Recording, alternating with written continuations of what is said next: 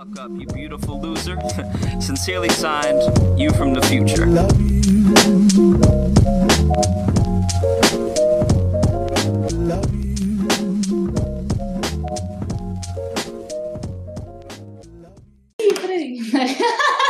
ya está grabando. Ay, bueno, buenas, ¿cómo va? Somos Guada y Mora. Y bueno, hoy se acabó la joda, eh, vamos a hablar de política. no, no, mentira, no vamos a hablar de política en sí. Vamos eh, a hablar de política global digital. Guada quería decir ese término, déjenme decirles. ¿Lo bueno, es, decir? es un buen término. Es- Es, es un buen término. una buena descripción de lo que se va a tratar el, el capítulo Pero se vamos a explicar el término porque quizás no todos lo entienden. Claro, no se vayan todavía. No se vayan. Eh, bueno, el término más que nada queremos hablar de la estructura de la política, cómo es la política alrededor del mundo y cómo los jóvenes, eh, no solamente nuestra generación centennial, generación Z, sino un poco más, o sea, jóvenes, digamos, menores de 30 por ahí, Mm, sí, que son jóvenes, son jóvenes. claro. Y su visión, su incidencia y demás en la política tradicional que viene reinando, digamos, durante los últimos años y cómo surge y cómo emerge una nueva manera de hacer política y activismo eh, social, digamos, desde la transformación social, eh, a base de una necesidad social que surge siempre, desde la juventud, ¿no? Desde una mirada y una visión desde la juventud, como somos nosotras y como lo vemos todos los días eh, en la vida cotidiana. Bueno, pero partamos de que, como siempre decimos en nuestro podcast, eh, que vivimos en un mundo en el que cambia día a día y todo esto que recién decía Guas se debe a un cambio que es mundial porque, o sea, tuvo un impacto a todo el mundo, que es la nueva era digital. O sea, más que nada es la- las redes, la red, el internet. Tal cual. Eh, como por ejemplo, yo hablaba hoy con Mora antes del episodio, eh, que el teléfono, el acceso a este nuevo órgano que tenemos nosotros como jóvenes, Literal. Una quinta literal, sí, extremidad. sí, eh, que viene pegado a la mano. Eh, antes, los jóvenes en su momento quizá no les interesaba tanto la, la política o no se involucraban tanto como lo hacemos nosotros hoy en día, eh, pero porque no tenían esta permeabilidad, este acceso tan sencillo, digamos, a la política y la información como lo tenemos os- nosotros hoy en día. Hoy es permeable, el Estás acceso a un es clic. fácil, Estás a un clic de la información y estás a un clic de una convocatoria social tal cual. muy grosa. Eso, lo de la convo- convocatoria social es clave. Vimos revoluciones en los últimos años. En los Eh, últimos cinco días, yo me atrevería a decir, ¿verdad? Porque, Sí. tipo, A partir de un hashtag, tipo, claro. tomemos ejemplo Black Lives Matter. Sí. Eso fue un movimiento de las redes sociales impresionante. Las organizaciones, las propuestas, de las, de las protestas impresionantemente abarcativas Sí, no. en las redes sociales. ¿Y, y que, qué pasó? O sea, la, la política de un, que empieza, digamos, un, un conflicto que empezó en, en un país, ¿no? En una nación, termina como replicándose en literalmente todo el mundo. Porque Sí, total. lo, lo que pasó con lo que, digamos, impulsó el Black Lives Matter. Ay, qué mal lo pronuncié, bueno, no importa. Em, lo que impulsó, digamos, tuvo, empezó a tener su impacto acá y de hecho, digamos, las noticias, lo que es la, la- la el medio de acá lo, lo pasa. Sí, y bueno, ahí podemos volver a aplicar el término que Wadi quiere aplicar, que es el de el ciudadano digital global, que es verdad, porque uno consume y está todo el día expuesto a esta información que es global. No es que vos te enterás solamente de las noticias que suceden acá en Argentina. No, te enterás a los dos minutos que sucedió algo en el Congo belga, te, te, te enterás acá.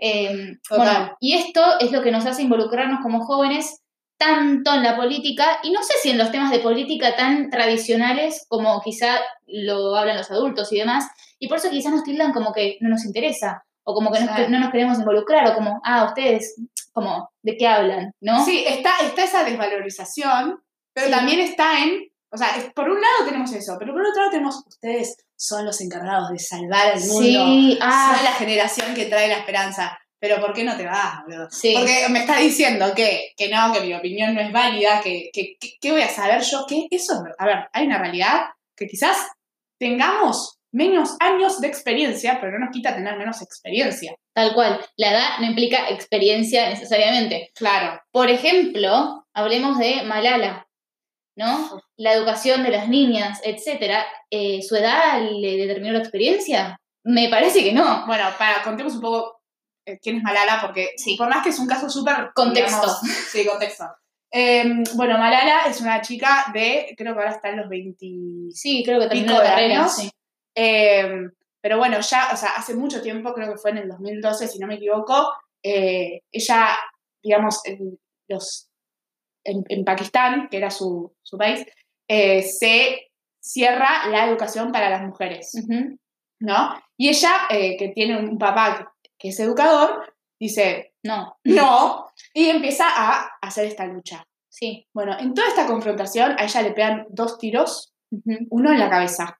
Casi muere al borde. Sí, de milagro, porque digamos, ¿quién se salva un tiro en la cabeza? Pero bueno, bueno, Malala se salvó, y no solo que se salvó, sino que tomó esto como, o sea, esta experiencia, eh, ahí es lo que llamamos a la experiencia, como, o sea, mm, un motor para seguir impulsando su lucha, llegó la, llegó a la ONU, llegó a ganar el Premio Nobel de la Paz más joven. Sí. A mí, ¿sabes qué? Me da un poco de bronca que le hayan dado el Premio Nobel de la Paz. Porque. ¡Apa! No, no, pero no, no por Malala en sí, para Ah, nada. Su causa es noble. Ah, ok, no, Me no. refiero a que, me- como, como se lo dieron a Martin Luther King y todavía tenemos que pelear por el racismo, ¿no? Ah, ok. Eh, ella todavía sigue teniendo que pelear por la educación y le dieron el Premio Nobel de la Paz, ¿no? Es esta controversia que vemos de ustedes van a, a- a Sí. los líderes del futuro, son los, los líderes del cambio, pero nos invisibilizan, nos desestiman, ¿no? Ujú, Es sí. como bastante complicado y frustrante para esta generación. muy frustrante. Eh, Bueno, si hablamos de, de experiencia, también podemos traer a la mesa a Emma González, que es eh, una chica estadounidense de descendencia cubana, que en 2018 sufrió un tiroteo de las escuelas, de esos que, que suelen haber bastante, sí, en Estados Unidos. Eh, y bueno, nada, ella, digamos, fue una de las sobrevivientes, porque hubo muchos muertos. Eh, y, y sus amigos murieron, sí, digamos, O sea- y tomó esta experiencia personal para hacer política, justamente. para ser político, o sea, eso, eso es lo que digo. ¿Cómo me podés decir que los años solo te dan la experiencia? No, la experiencia te lo dan las cosas que Bueno, te suceden. Bueno, el acceso a la plataforma tradicional de política, digamos, como lo es, por ejemplo, estar en el Congreso, en Argentina, por ejemplo, la edad para ser un, no sé, diputado, senador, lo que quieras, es más de 30 años, ¿no? Eh, y ahí, ahí ves, ¿no? Y- Exactamente el juicio Sí. de valor que se le hace a la juventud. Porque vos decís, pero no tenés que tener una carrera profesional, no tenés que tener, qué sé yo, un título. Un No, no, no, tenés que tener más de 30 años. Claro. O Eh, sea, la experiencia, en este mundo que tiene tantas cosas que son, digamos, que te... ¿What? criticables. criticables, gracias. Eh, digamos, entre ellas está que la experiencia te la va a dar tu edad, o sea, los años. Claro. como- y, y cómo, o sea, qué, digamos, qué irrespetuoso es decirle a, a alguien como esta chica que sufrió un tiroteo, en decirle, no, no tenés la experiencia necesaria todavía. O los juicios de valor que le hicieron por su sexualidad o porque estaba rapada en la cabeza. Ay, por- Claro, o Eh, sea, ellos tomaron la, la al- ultraderecha quiso, digamos, bardear a esta Emma González porque ella dio un, un discurso en el Congreso que, eh, digamos, fue, se hizo muy viral. Eh, y bueno, obviamente siempre en las cosas que son virales hay los opositores, Pica, claro. pica. Y bueno, ¿y, ¿y qué tomaron los opositores para, digamos, atacarla? Su orientación sexual, su pelo. Bueno, pero ahí ves, ahí ves igual la- como la fragilidad del argumento en contra, porque en realidad no es que hay un grupo opositor explícito que, que, que esté en contra de que los jóvenes estemos en política. No, sino que es esta invisibilización o esta eh, construcción social que falta de construir y hace a esta como esta oposición, como ustedes, ¿por qué? Claro. Bueno, esta eh, Emma González en una entrevista le preguntan, ¿Tu, tu corte de pelo es para manifestarte, bla, bla, bla? Y ella le dice, mi corte de pelo es porque vivo en Florida y me cago de calor. Claro, O sea, no tiene nada que ver. Y si tuviera que ver, ¿qué te importa? ¿qué te importa? Es como, ¿por qué estás eh, encontrando una relación entre cómo me visto, cómo me veo, a- con quién sí, salgo a lo que estoy diciendo, a el valor de lo que sale por mi boca, de mis palabras, de mi experiencia personal? Y que además, digamos, es como bastante, nada, como que es algo que cualquiera puede decir que es grave. Un tiroteo cualquiera puede decirte que es grave. No es que... Y bueno, cual. Esto es, bueno, esto es la política par- participatoria, ¿no? Esto de que yo tengo que laburar para llegar a que me escuchen, en- porque no me abren las puertas en la política tradicional y en las plataformas tradicionales eh, que hay de escucha, digamos, ¿no? Sí. Por eso vimos también en las calles eh, la marcha por el cambio climático. El año pasado hubo varias Fridays for Future, que fue Greta Thunberg la pionera, digamos. Bueno, esto que decís vos, ¿qué tuvo que hacer Greta para que la escuchen? Tuvo que faltar al colegio. sí, Que ella, ella te dice, yo no quiero. O sea, ella, realmente, o sea, no es la primera opción, pero lo sintió como necesidad para que la escuchen y lo que tuvo que llegar a ser para que le den esa voz. No debería llegar, tener que llegar a ese punto. Bueno, y Greta es, en este caso, es como una excepción a la regla, porque por lo general en el hemisferio norte, digamos, eh, las plataformas tradicionales están un poquito más abiertas a la participación juvenil, pero en el hemisferio sur, por otro lado, no. Acá, hola. Hola, Argentina. Eh, pero vimos igual el año pasado las marchas por el cambio climático fueron en todo Sí. el mundo, eh, porque es un, un tema muy controversial, ¿no? Porque va a afectar a todos. Eh, y sobre todo a afectar a la economía y algunos egos, digamos, del hemisferio norte. Sí. No quiero dar nombres, eh, No, pero, y bueno, por eso justamente eh, Greta tuvo que ejercer esta política participatoria callejera, digamos, para llegar a esas plataformas que Sí. se abren, porque se abrieron y los escucharon de alguna Sí. manera. Fue la Youth Climate Summit el año pasado, eh, que les dio el espacio a los jóvenes para charlar sobre el cambio climático y para que se puedan eh, involucrar con las acciones que se iban a tomar, etc. Bueno, Greta, ¿cuántos años tiene? 17. Bueno, Tienen nuestra edad, sí. 17 años. Y- sí. y, y impulsó un movimiento global. Entonces, es como que yo, te juro, me parece bastante ilógico que ciertas personas, grandes, adultos y, y quizás a veces no adultos, ¿eh? tengan eso frente a sus ojos y digan, es una pendeja de mierda. Sí, no, o- guacho, ¿cómo? O, o digan que su enojo desestima lo que está diciendo. Como, Claro. ay, esa ira va a hacer que nadie la escuche. ¿Vos viste que no las han escuchado? ¿O qué? Claro. No. Y, ¿sabes qué? Con razón está enojada. Uf, Con razón obvio está enojada. enojada. ¿Por qué está enojada? La política, eh, en general, no tiene en cuenta a las generaciones que todavía no existen.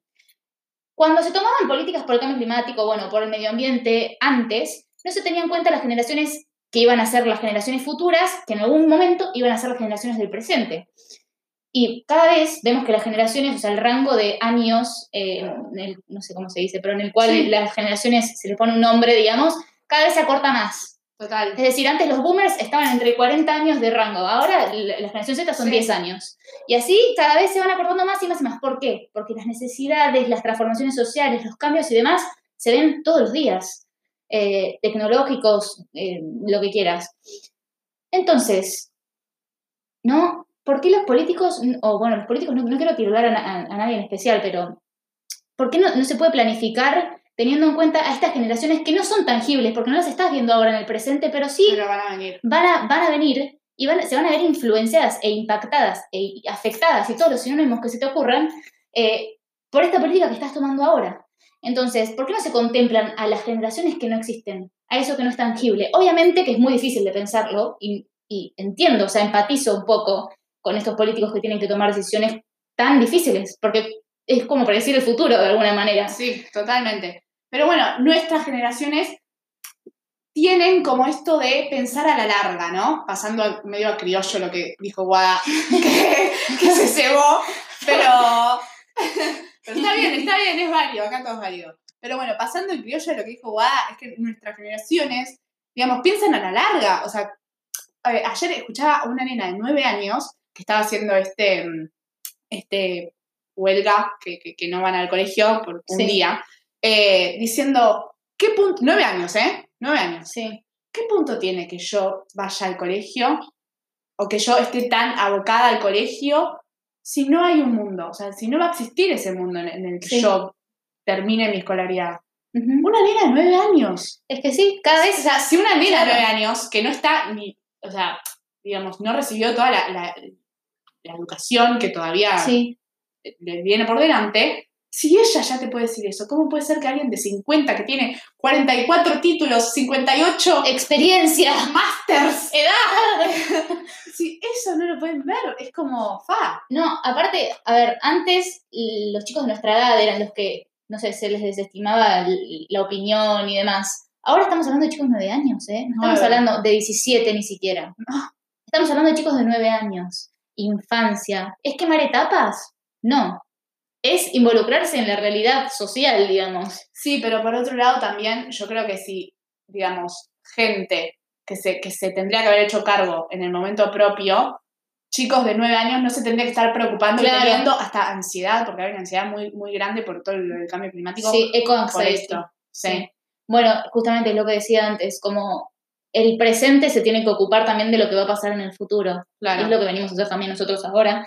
Eh, y esta es la contribución a la democracia, es una democracia como menos tangible que antes, porque quizá antes era resolver los problemas del momento, de ahora. Sí. Bueno, no, ahora, Ahora es planear de acá a. O sea, tomar acción hoy para los 100, Claro, 200 años que total, ¿es una acción más compleja? Sí, lo es. Es- Pero el tema es eh, tener en cuenta también las opiniones de personas jóvenes que pueden abarcar otras opiniones, otras perspectivas. Por ejemplo, ponemos el ejemplo de Alexandra Ocasio Cortés, es una mujer que trabaja en el Congreso en Estados Unidos. eh, 30 años tiene, ¿eh? no es que estamos Sí. hablando de una chica de 20 ni nada por el estilo. Eh, No, pero tener 30 años y estar laburando en el Congreso sí, es, es- sí. Sí, es bastante. digamos, es admirable, sí, digamos. admirable. Y trajo un plan, eh, Green New Deal se llama, y por este plan lo que la bardearon. Es que es como el, el punto blanco donde todos Porque es están- mujer y joven. ¿Por qué? Sí. Digamos, ¿no?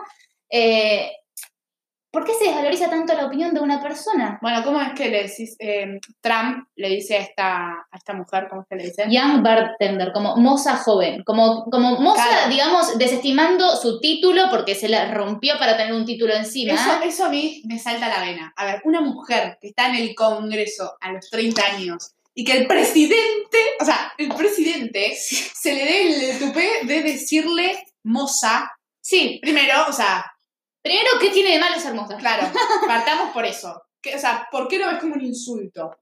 Pero es, es como un insulto llamar a alguien por algo que no es. Sí. Es, Y encima, ahí no, porque aparte tiene el juicio de valor, o sea, cargado de juicio de valor. No es, no, no es en sí por lo literal que dijo, sino por, por lo que se quería referir, Sí, sí, sí, digamos, claro. por, por el significado que él mismo le, le impuso a esa, a esa frase. Eh, y así no, yo no sé cómo vamos a hacer, tipo, porque no es un grupo opositor específico, como decía antes, es la invisibilización, que es un límite. Totalmente. Y este, este, no sé, como opinión. Bueno, que yo creo que las. Yo creo que la, la política de los jóvenes, la política que los jóvenes absorben es, primero, nada, la, la difusión de las redes, que es como su pilar, y su otro pilar son las calles. O sea, cuántas marchas vimos, eh, digamos, tratando de hacer, de terminar con esta invisi- invisibilización. Porque cuando estaba todo este incendio del Amazonas, acá en Argentina, se, hubo una gran convocatoria en frente de la Embajada de Brasil para Sí. que nada, para que se tome acción. Sí, Bueno, uno, uno de los que estaban estos es eh, Bruno. Sí, Bruno Rodríguez que estuvo al lado de Greta Thunberg el año pasado, eh, referente de Jóvenes por el Clima, fundador, creo. A los 17 años, la fundó. 17, 18 años. Sí, ahora 19 años estuvo en, en En la ONU. O Sí, sea, más y nada menos. ni más ni menos, digamos, ¿no? Como, Sí, no. Bueno, y además yo creo que él es un ejemplo como. Porque, nada, por- porque es argentino, ¿no? Como que uno Es- se, se identifica, decir, Claro. claro. o sea, él no tuvo que ser del, de los países nórdicos para allá a la ONU. no, no, es referente de la región justamente, que creo que va a ser de las primeras más afectadas, o ya es afectada, digamos, hoy, en el presente por el cambio climático. Eh, es una voz. Bueno, de hecho de- llegaron al Congreso de la Argentina declarando declara- declaración de emergencia, er- uh, emergencia climática climática. y proyecto por eh, mitigación de cambio climático, presupuestos mínimos el año pasado también. O sea, digo, ¿no? Pero es una política que no se les abrió las puertas, no se les sirvió en bandejita de No, plata, eh, digamos. De hecho, todo lo contrario, digamos, los palos en la rueda son los Justamente. protagonistas en Claro. su camino. Y esa es la política contemporánea juvenil, digamos, Sí. ¿no? En estas plataformas transparentes, de alguna manera, invisibles también, eh, que vimos, por ejemplo, a ver, la política eh, se hace en redes. ¿Es un medio tradicional de política? No. No. ¿Está entre, la- entre los políticos la- las redes? Sí, obviamente se está ejerciendo mucho más, pero la juvenil, La juvenil es un montón, pero ponele también, digamos, muchos eh, políticos o, o personas que, digamos, no, no son jóvenes, pero que están participando en la política, toman las, las redes como una herramienta de instantaneidad. Por el trabajo me pasó todo esto hace dos semanas, ¿no? Eh, lo de Anonymous, que, eh, que Trump, digamos, más, más allá que dio, digamos, eh, discursos y esto que lo otro, el chabón tuiteaba. Sí. tuiteaba y, y nada, está bien. No, pero Twitter no es la que- herramienta máster de Trump. Yo no digo lo que, que lo que dice Trump está bien, digo que usar Twitter es Sí, sí, sí. Ok. Se entendió, se entendió. No, porque la verdad que no quiero quedar pegada con ese hombre, pero y en el peor de mis sueños. Lo tenemos acá en el ojo. No, eh, bueno, otro ejemplo también que usa mucho las redes, Argentina, Ofelia Fernández. eh, Mucho, mucho, mucho activismo mediante redes también, lo vemos. Eh, Paréntesis, sea del partido que sea. Sí, No, más allá del partido más político. allá. Justamente es lo que estábamos hablando antes de la Sí. política global, que no va específicamente. No, defiende causas sociales por Pese a que le empiece, la flaca la está rompiendo. Sí. No importa el partido que sea, digamos, sino el, el progreso que tuvo ella. Tal cual. ¿Cuántos años tiene? Debe, debe tener 20 y algo. Sí, sí, sí, sí. No sé. Pero la, la criticaron, pero le dieron de arriba abajo, le dan de arriba abajo Sí. todo el tiempo. Sí, sí, Y la mina se quedó firme ahí parada por las causas que ella defiende. Una de ellas, el aborto. Eh, y otras, entre otras muchas causas. Eh, digamos, ¿es una, una excepción a la regla? Lo es, porque en Argentina no vimos en el Congreso a gente tan joven, No. desde tan chica. Pero bueno, ojalá sea, digamos, la primera de muchas, ¿no? Ojalá que sí sea la primera de Pero muchos. está bueno tener por lo menos uno, un representante. Alguien que represente una voz que es, digamos, súper imponente. Y en que te dé también como esperanza de decir, bueno, ok, si ella pudo, o Bruno Rodríguez pudo, hablando de argentinos, ¿no? Sí, Eh, ¿Por qué nosotras no? ¿Por qué eh, cualquier persona no? Y no estamos hablando de, de un superdotado, de la- no, no, no, no, alguien que tenía convicciones, sí. creencias, que creía realmente en la transformación social. Es lo único que se necesita. Eso es lo que tiene la política contemporánea. No es tanto de, bueno, porque el partido de la Pachamama, no, no, no, no. No es tan complejo. Es claro. vos, la acción y, y como esto comunal, ¿no? Colectivo. Es que sí. Es como que, digamos, poner con el cambio climático, quizás son, vos puedes ser de un partido, yo puedo ser de otro, pero nos une. Nos o une vos puedes ser de una nación. O sea, vayámonos más. Vos puedes ser de una nación, yo puedo ser de otra, pero luego nos une lo mismo porque el, mundo de todos y lo estamos cual. cagando todos. Tal cual, tal cual. Lo mismo con el racismo. Totalmente. Sí, porque Eh, existe. Va más allá, es como que esta generación, volviendo, ¿no? Eh, trasciende los partidos políticos. La política que hace esta generación trasciende los partidos políticos. Vamos más allá, que eh, tenemos como convicciones comunes, eh, ya sean de lo que sea, de empatía, de igualdad, más allá. Sí. Pero bueno, eh, en resumen, lo que queríamos decir, lo que queríamos traer era la participación de los jóvenes en la política, cómo se están rompiendo estructuras a lo largo del mundo por distintas, digamos, convocatorias. Eh, y nada, que, que no. Y esto que decíamos no necesariamente tenés que ser. Ni primero tenés que esperar a tener la edad. Si vos tenés un motor, si vos tenés una fuerza que te impulsa Un a hacer estímulo. algo, un estímulo, aférrate a ese estímulo, ese estímulo y rompela toda. Tal cual, rompela toda. toda. Las convicciones es lo único que necesitas. Tenés a Emma González, que no tuvo ningún, eh, no sé, curso de oratoria ni nada por el estilo, tuvo pasión y convicciones. Tenemos a Bruno Rodríguez, pasión y convicciones. Ofelia Fernández, pasión y convicciones. Greta Thunberg, pasión y convicciones. Malala, Malala también. todos. Todas y Es lo único que es necesario para la política juvenil de hoy en día. Así que no se queden callados. Muchas gracias.